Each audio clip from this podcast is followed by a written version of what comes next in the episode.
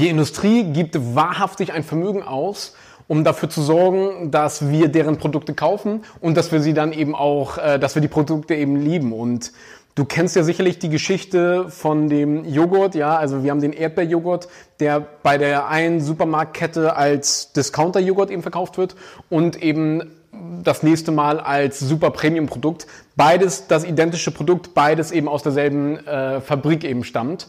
Und trotzdem gehen wir mit ganz anderen Emotionen eben dran. Und diese Folge will ich gerne dem Thema widmen, einfach mit was für Tricks oder auf was für Tricks da eben die Industrie zugreift, damit wir als Verbraucher einfach besser gewappnet sind, um im Endeffekt dafür zu sorgen, dass wir für unser Geld das beste Preis-Genuss-Erlebnis eben kriegen. Das heißt, wenn du 30 Euro für einen Gin ausgeben willst, dass du das Beste einfach für 30 Euro kriegst. Darum geht's mir.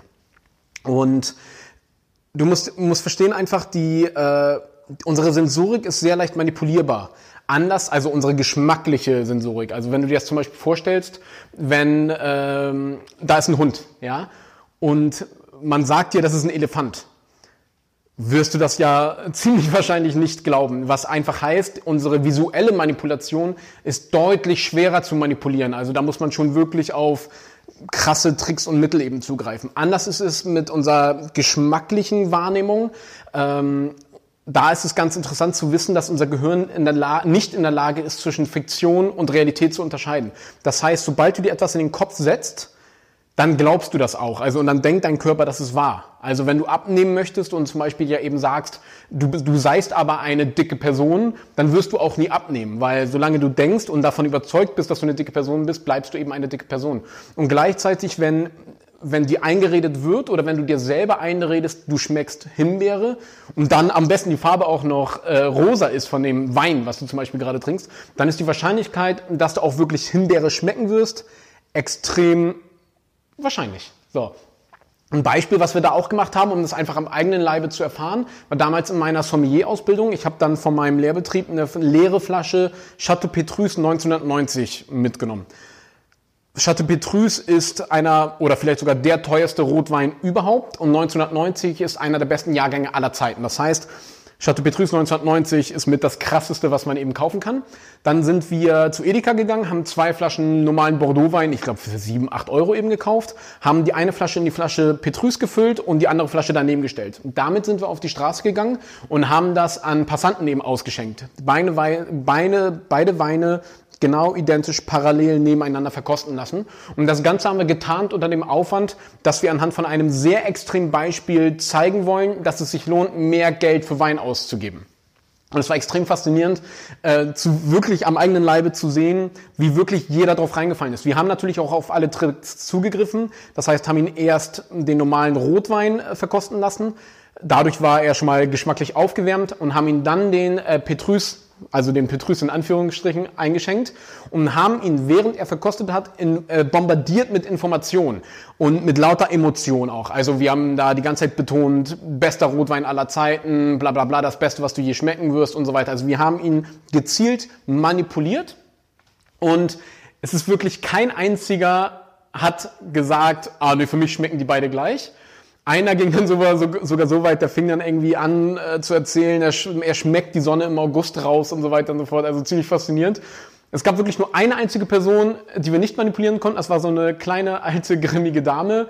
Die verkostet die dann beide, sagte, und guckte uns dann ganz gelangweilt an und sagt, für mich schmecken die beide gleich. Ja? also sie war wirklich die Einzige. Und das ist eben genau dieser Punkt. Also unser Gehirn ist da eben nicht in der Lage zu unterscheiden. Und ganz oft richten wir uns da eben auch einfach nach dem Etikett oder nach dem, was unsere Begleitung, was unsere Gesellschaft sagt. Das heißt, wenn uns etwas nicht gerade nicht ganz so gut schmeckt, aber alle es toll finden, dann suchen wir eher nach dem Fehler bei uns. Also dann denken wir ja, okay, vielleicht habe ich dann nicht einen besonders guten Geschmack. Und auf Dauer, wenn wir das oft machen, verändert sich dadurch auch wirklich unser Geschmack, weil der Mensch ist ein Folgetier und wir wollen dazugehören und dadurch ähm, ja schmecken wollen wir das wir wollen so sehr, dass uns das schmeckt, dass es uns auch irgendwann tatsächlich eben schmeckt. Und da zählen natürlich auch sehr viele Aufmachungsdinge eben mit, äh, mit ein. Also wenn du zum Beispiel vorher das Etikett gelesen hast und da stehen eben, bleiben wir bei dem Roséwein, ja, da stehen dann Aromen von Himbeere und so weiter und so fort, dann schmeckst du das sehr ähnlich raus. Oder wenn da eben äh, ein Redner ist oder ein Verkäufer, der dir das verkaufen will und dich die ganze Zeit manipuliert oder beeinflusst, ja, während du verkostest, wirst du das eben rausschmecken. Was ich zum Beispiel mache, wenn ich in Verkostung bin, ich höre nicht zu. Es geht teilweise sogar so weit, dass ich äh, Musik höre dabei, so klassische Musik oder sowas, damit ich ganz in meiner eigenen Welt bin. Weil auch wenn du darauf trainiert bist, auch wenn es dir bewusst ist, dass der andere, dass die Worte des anderen dich jetzt manipulieren werden, hat es trotzdem eben einen Einfluss. Egal wie sehr du dich dagegen wehrst. Du wirst davon bis zu einem gewissen Punkt immer mitgerissen. Und da sind dann auch visuelle Dinge. Zum Beispiel, es gibt so eine sehr bekannte Rummarke, da steht ganz groß halt auch 23 drauf.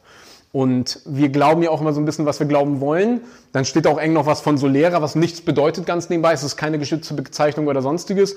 Und somit schließen wir darauf, er ist 23 Jahre alt. Hat so gesehen aber nie jemand erwähnt. Also das ist immer so ganz lustige Tricks, irgendwelche Zahlen draufzuschreiben. Und wir sind dann gleich, okay, der ist 20 Jahre alt, so und so und alt, wenn wir über gereifte Rumsorten oder Whisky-Sorten eben reden. Wobei beim Single Malt schottischen Whisky ist es natürlich geschützt. Also da können wir das nicht so einfach machen. Und da sind wir auch beim Thema generell hochwertige Aufmachung. Das ist etwas, was sich vor allem beim Gin zeigt. Also äh, ich kenne das ja selber, dadurch, dass ich ja produziere für andere Firmen und eben von den ganzen Kollegen, die eben für andere Marken deren Produkte produzieren. Sehr oft werden sehr billige Spiritosen produziert, die extrem, also auch wirklich billig in der Produktion sind. Und die werden dann wirklich in eine Flasche gefüllt, wo das Produkt, äh, wo die Flasche, die, die, einfach nur die Flasche, weil sie bedruckt und beklebt und spezielle Form, keine Ahnung, kostet die Flasche teilweise 4 Euro. Und du musst dir mal vorstellen, was das natürlich alles bedeutet auf den Endverbraucherpreis, wie viel du dann zahlst. Das Produkt, kannst du dir vorstellen, sind so teilweise nur 50 Cent beim Gin und äh, die Flasche sind dann irgendwie 4 Euro. Aber diese hochwertige Flasche, also das hochwertige Produkt, sieht nach Wertigkeit aus und natürlich auch ein Premium-Preis gleich Premium-Produkt. Denkt man, ist aber nicht so. Und gerade beim Gin ist es ganz, ganz extrem. Also Gin-Sorten für 35 Euro in einer irgendeiner fancy Flasche. Ähm, es geht so weit, dass ich wirklich, als ich äh, damals noch den Spiritosenhandel betrieben hatte, wir hatten eine sehr große Gin-Auswahl und haben sehr ehrlich beraten, weil es ging uns immer danach, dass der, äh, dass der Konsument dann eher glücklich wiederkommt äh, und nicht danach eben jetzt das Maximum aus ihm rausholen, sondern eben auf Dauer. Daher haben wir ihn sehr ehrlich beraten und haben ihm dann vernünftige London Dry Gins für 20, 25 Euro ange, äh, ange, angeboten, ja.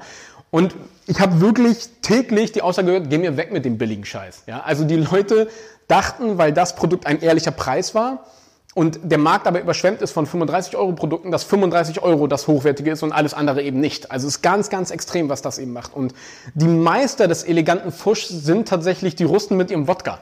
Also äh, russischer Wodka ist... Pff, ist quasi alles das Gleiche. Also wir reden hier über äh, zwei Handvoll Monopoldistillerien. Die produzieren absoluten rein Industriealkohol. Das ist ein blankes Produkt. Und das wird überall abgefüllt. Also wenn du jetzt zum Beispiel sagst, oh, ich bin jetzt irgendwie ein cooler Spiritosenproduzent und ich mache eine Distillerie in Russland auf, ah, ah, so läuft das nicht. Und was die Russen extrem gut machen, Abgesehen davon, dass äh, Wodka eine extrem wischiwaschi Spiritosenbezeichnung ist, das heißt, du hast extrem viel Spielraum, was du mit Wodka alles machen darfst, anders wie zum Beispiel beim Korn, dann kauf lieber Korn. Ähm, aber bleiben wir bei dem Thema russischen Wodka. Die machen zum Beispiel so Zitronenschalen, packen sie mit in die Filterschichten. Also wenn du so einen Papierfilter hast, wo der Wodka dann durchläuft, um die ganzen Trübstoffe und sowas, die ausflocken könnten, äh, wenn er dann in der Flasche ist, um die rauszufiltern. Da wären dann zum Beispiel so Zitronenschalen mit zwischengeklemmt. Und die geben ein ganz leichtes frische Aroma an den Wodka eben ab. Das ist nichts, was wir als solches wahrnehmen. Das heißt, wir schmecken das jetzt nicht und denken, oh, das ist Zitrone oder sowas, sondern das sind so ganz, ganz kleine Noten, die wir als solche nicht wahrnehmen, die aber eine, sau, äh, eine saubere Note eben in unserem Gehirn hervorbringen, also diese frische, saubere Note. Das assoziieren wir mit sauber und hochwertig und somit stimmen wir das Produkt eben besser. Nur so ein kleiner, nur so ein kleines Beispiel. Und da sind wir dann auch wieder bei dem Thema Zucker. Zucker ist ein ganz, ganz extremes Thema, vor allen Dingen in der Spirituosenwelt, weil Zucker sorgt eben für Glücksgefühle. Und diese Glücksgefühle verbinden wir dann mit diesem, mit dem Produkt. Dabei ist es eine Droge, die wir im Endeffekt wahrnehmen. Und es hat nichts mit dem Produkt an sich zu tun. Äh, aber the credit sozusagen kriegt das Produkt, was wir gerade verkosten. Ein extrem heikles Thema. Und das Thema ist so interessant und so vielfältig, dass ich dem Zuckerthema äh, auch ein eigenes Thema widme. Das ist dann eben die nächste Folge. Und die nächste Folge lautet dann eben Zucker gleich Kokain, wie eben Zucker unser ja, unser ganz, unsere ganze Wahrnehmung eben komplett manipuliert. Genau. Ja, und das war's von meiner Seite dann auch wieder für heute. Und vielen Dank generell, dass du wieder mit dabei warst. Und wenn es dir gefallen hat, dann hinterlass doch bitte eine Bewertung auf iTunes oder Spotify und schick es einem Freund, den das interessieren könnte. Vor allen Dingen eben auch einfach, wenn du jemanden in deinem Freundeskreis hast, wo du eben immer das Gefühl hast, der gibt einfach zu viel Geld für Produkte aus, beziehungsweise die stehen im keinen guten Preis, Genussverhältnis. Schick ihm auf jeden Fall diesen Podcast. Und ja, mein Name ist Nikolas Kröger von der Wagemut Taste Academy und ich wünsche dir noch einen schönen Tag. Ich danke dir.